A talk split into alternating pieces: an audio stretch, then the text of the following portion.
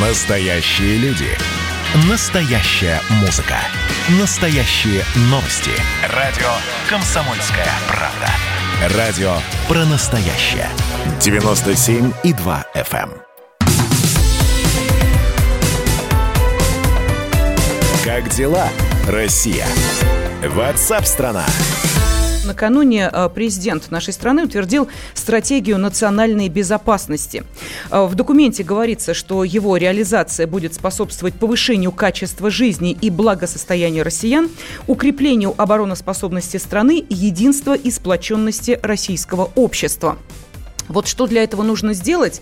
Но э, я думаю, что для начала изучить вообще саму стратегию. Э, новая версия, предыдущая, была э, подписана в декабре 2015 года. Ну, понятно, что многое с того времени произошло. Так вот, новая версия учитывает все последние перемены. Полный текст стратегии занимает 41 страницу, состоит из 116 пунктов. Но если вам э, тяжело будет э, читать, ну, такой, мягко говоря, специфический язык, потому что понятно, что эксперты составляли эту стратегию, президент ее лишь изучив подписал, то мы сейчас основные моменты обязательно в нашем эфире озвучим. И начнем, наверное, с геополитики. Э, В стратегии сказано о том, что мир становится многополярным, а, Ну и плюс к этому очень важно, что укрепление суверенитета и безопасности России и защита традиционных основ российского общества приобретают жизненно важное значение на фоне целенаправленной политики по сдерживанию России извне. Вот, собственно, эту тему и хотелось бы обсудить с президентом Центра стратегических коммуникаций Дмитрием Абзаловым. Дмитрий Габитович, здравствуйте. Здравствуйте. Да, но у меня сразу первый вопрос к вам. А, Вот скажите, пожалуйста, ясно, что э, если изучать эту стратегию, там есть определенные моменты, которые указывают на то, что как бы нам не хотелось э, все-таки говорить о некой э, такой военной составляющей, она все-таки в этой стратегии присутствует. Вот что и кто угрожает безопасности России, по вашему мнению? Ну, во-первых, стоит отметить, что стратегия обновляется раз в 6 лет. И, собственно говоря, последний тайминг, когда она обновлялась, был 2015 годом. То есть это было уже после Крыма, но не сильно. Вот. Поэтому как бы все, что произошло за последние 6 лет, отразились, собственно говоря, в этой стратегии. А первое основное, во-первых, тип угроз, который э, в отношении Российской Федерации развернут, очень серьезно расширен. И он, конечно же, не ограничивается исключительно вопросами стратегической безопасности, ядерным вооружениями, но и вопросами кибербезопасности, вопросами здравоохранения, вот, что сложно было представить в 2015 году от слова совсем. Вот. А, Кроме того, там несколько видоизменено а, представление о стратегических партнерах на внешних рынках. А, Если раньше предыдущем документе, итерации документа предполагалось, что Москва будет выстраивать э, доверительные отношения с американскими коллегами, с Европейским Союзом, то сейчас этот пункт несколько видоизменен. Вот, очевидно, что э, при нынешней администрации, предыдущей администрации Вашингтон делает ставку на сдерживание Китая прежде всего и нас в том числе, Российскую Федерацию. Поэтому с этой точки зрения речи о там, дружеских отношениях не идет, но о каких-то партнерства в стратегических сферах становится возможным. То есть таким образом как бы картина мира, которая была еще в 2015 году, очень серьезно видоизменилась. Вот, э, поэтому с этой точки зрения эти изменения нашли отражение непосредственно в стратегии национальной безопасности. На, Собственно говоря, позиции, которые там представлены относительно рисков, которые существуют, они также являются актуальными. То есть все эти темы в той или иной степени обсу- обсуждались и на саммите э, с Байденом, и, соответственно, в рамках стратегических переговоров с Китаем. Поэтому с этой точки зрения это такой как бы классический средств. Москва сейчас э, делает ставку на то, чтобы сохранить свои позиции вот, и э, попытаться договориться отдельно взятыми игроками по отдельным направлениям. При этом стратегически понятно, что речь идет именно о сдерживании. Но, тем не менее, Дмитрий Габитович, там еще сказано и о том, что, э, точнее, констатируется тот факт, что мир становится многополярным, да, в отличие от э, той теории, которую пытаются внедрить, например, те же Соединенные Штаты, об однополярном мире и своем лидерстве. В стратегии, которая накануне подписана, говорится о том, что э, есть глобальные игроки, это Индия, Китай, например, да, есть региональные Турция и Бразилия и так далее. То есть почему это важно было указать в стратегии?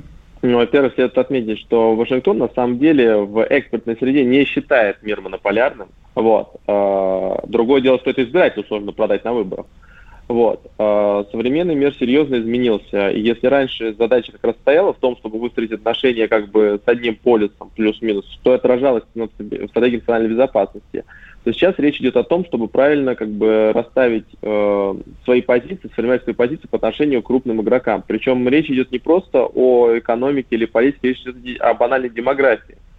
Э, рынок размером в 1,4, в 1,5 миллиардов, который недавно праздновал, э, соответственно, столетие коммунистической партии в лице Китая, или, например, рынок размером в 1,4 миллиарда в лице э, Индии той же самой, это очень серьезные игроки.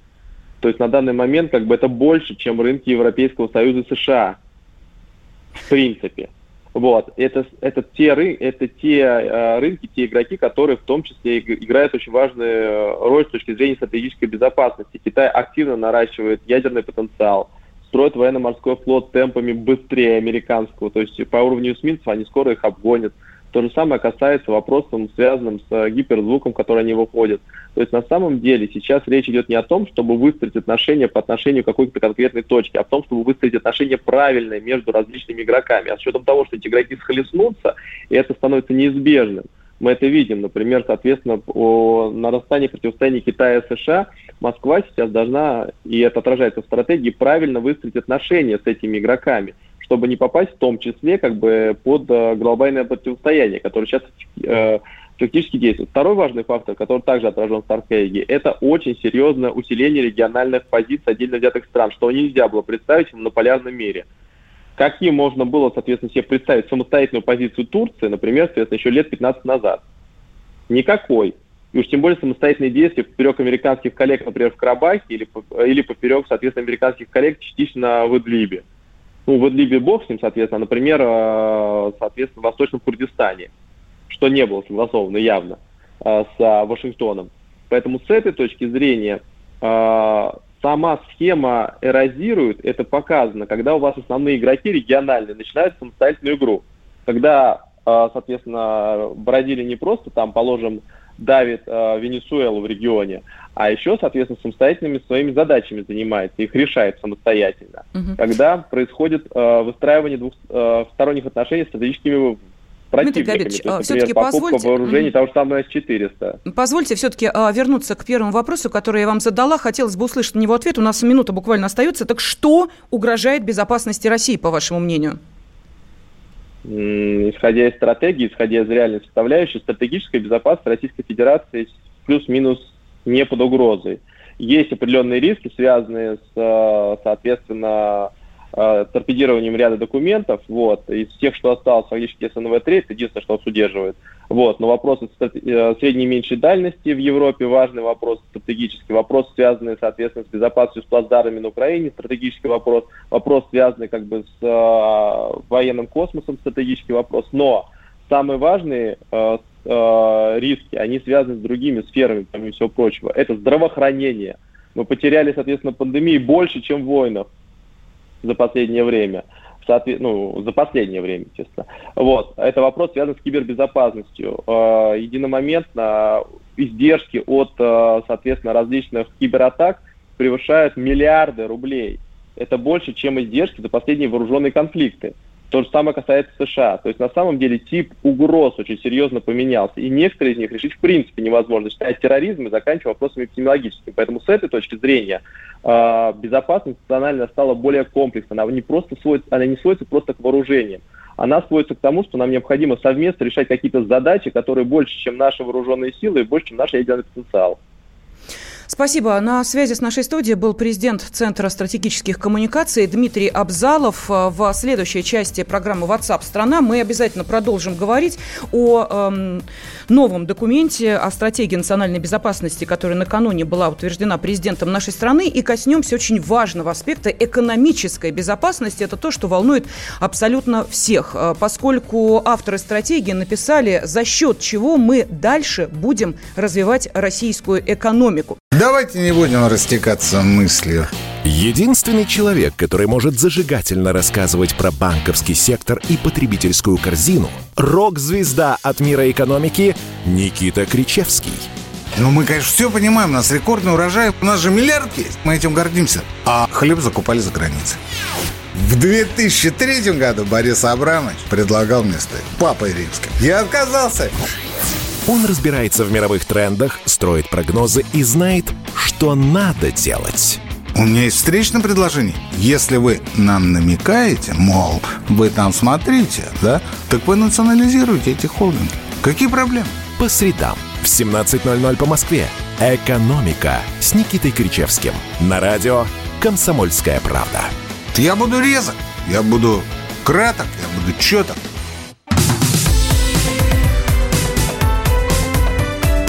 Как дела, Россия? Ватсап-страна!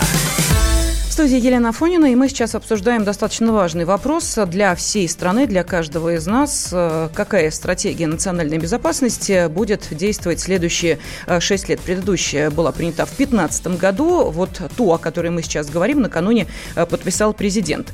Ну и что сказано? Вот смотрите, недружественные страны пытаются использовать имеющиеся в Российской Федерации социально-экономические проблемы для разрушение ее внутреннего единства, инспирирование и радикализации протестного движения, поддержки маргинальных групп и раскола российского общества. И только гармоничное сочетание сильной державы, ну вот о сильной державе мы поговорили в предыдущей части, и благополучия человека обеспечит формирование справедливого общества и процветание России. В этой связи в основе стратегии лежит взаимосвязь и взаимозависимость национальной безопасности России и социально-экономического развития страны.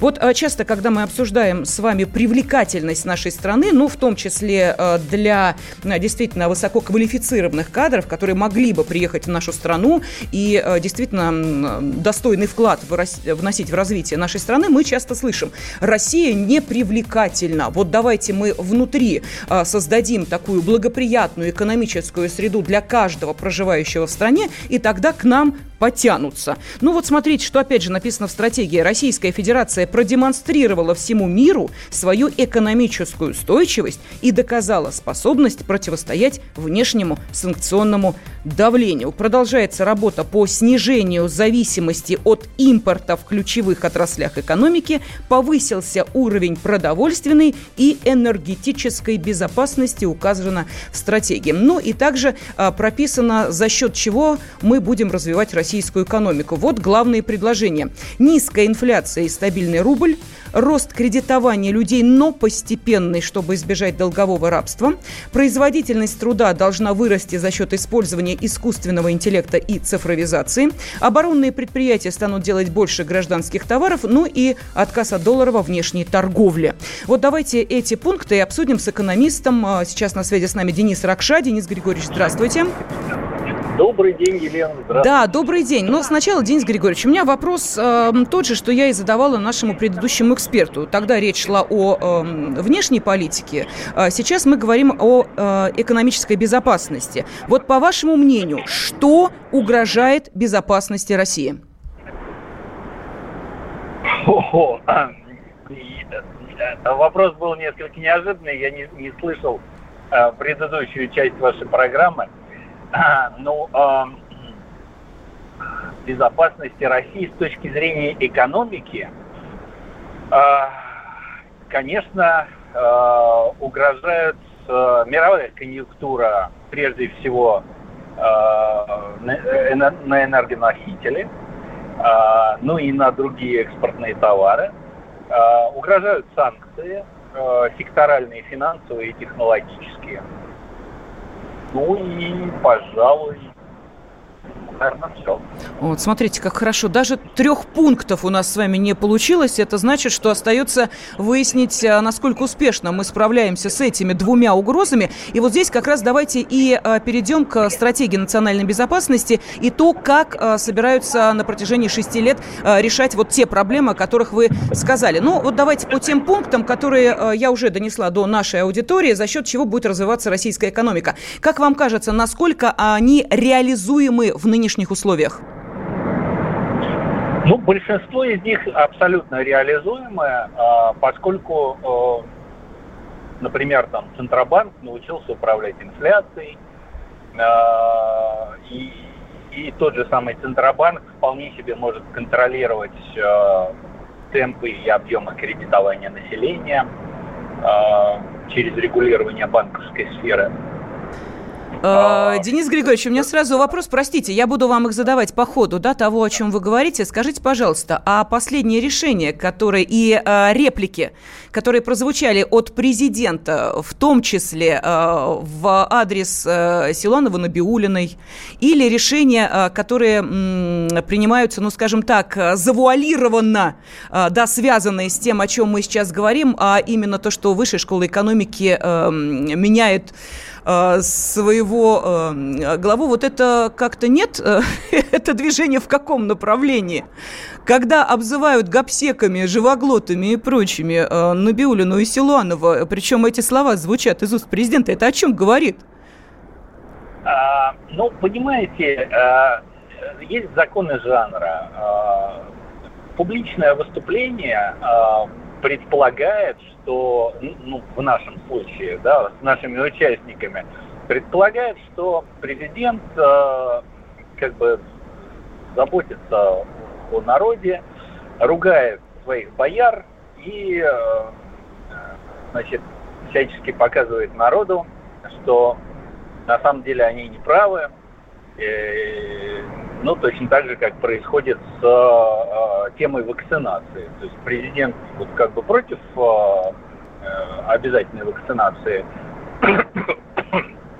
но злые бояре э, в регионах ее, значит, объявили.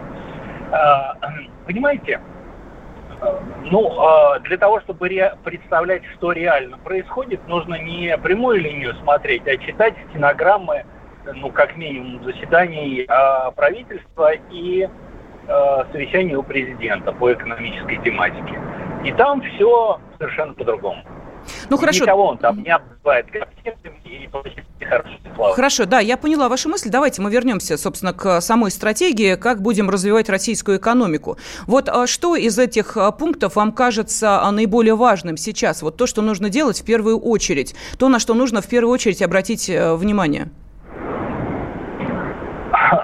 Ну, мне, честно говоря, а, все, а, этого всего делать не нужно. А, потому что, смотрите, если исходить из того, какие риски угрожают, это конъюнктура цен на энергоносители и другие экспортные товары, с этим мы сделать ничего не можем. Мы, конечно, теоретически можем диверсифицировать свою экономику или там ужесточить бюджетную политику, но это мы и так делаем. А, ничего нового тут нет. Э, и, без всякой, так сказать, э, стратегии э, безопасности Минфин прекрасно справляется. Значит, если говорить о санкциях, то санкции были, есть и будут. Об этом, собственно, все наше руководство совершенно открыто говорит. И вот санкциями действительно научились жить, э, и ничего нового, принципиально нового, мы тут не изобретем. А отказ от доллара в расчетах – это э, такая прекрасно душная мечта. Это нереализуемо. Значит, можно немножко сократить долю доллара в международных расчетах за счет там торговли с теми странами, которые готовы на это пойти. Ну, например, с Китаем а, или там с Турцией. А, вот. Но основная часть международных расчетов у нас происходит по поводу экспорта нефти, газа, металлов и так далее. И здесь от доллара нам никуда не деться. Не нужно себя обманывать. Спасибо. Экономист Денис Ракша был на связи с нашей студией. Ну, а обсуждение самого важного документа, ну, наверное, да, если говорить на перспективу стратегии национальной безопасности, мы продолжим на протяжении всего нашего эфира. Как дела, Россия? Ватсап-страна! Студии Елена Фонина, и мы продолжаем в прямом эфире с вами обсуждать самые главные темы и события уходящей недели, ну и, конечно, сегодняшнего дня. Накануне э, президент подписал стратегию национальной безопасности, и вот мы обсуждали основные угрозы для нашей страны, откликнулись на призыв обозначить их наши радиослушатели. Давайте зачитаю быстро несколько сообщений. Вот Константин пишет, больше всего нам угрожает очень низкая производительность, низкий стимул к труду. Люди у нас бегут от труда, ищут легкие и теплые места. Это от того, что очень жирно и шикарно живут не трудящиеся, а наоборот всякие жулики и мошенники, и бюрократия. Еще Константин э, говорит о том, что угроза у нас это насыщение страны мигрантами. Но мы эту тему затронем в программе «Национальный вопрос». Она начинается в 14 часов по московскому времени. И вот там продолжим обсуждать э, стратегию национальной безопасности. Тему мигрантов также поднимем. Э, еще сообщение. Самая большая угроза для нас – это падение экономики страны, пишут из Свердловской области. Э, нашей безопасности серьезно угрожает состояние э, микроэлектронной промышленности. Мы катастрофически зависим от иностранных компонентов. Свою электронную промышленность развалили, пишут нам из Саратова. Э, ну и вот из Ростовской области, знаете, такие алармистские просто сообщения приходят из серии «Все пропало». Все дорожает, железо, машины, продукты, газ, нефть. Тут еще и коронавирус. Просыпайтесь, вставайте, люди православные!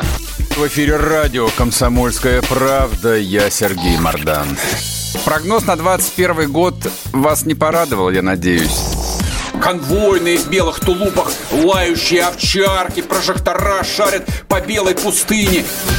Давайте уже вот по-нашему, по-русски скажем. По Врагам и изменникам Родины нет и не будет пощады.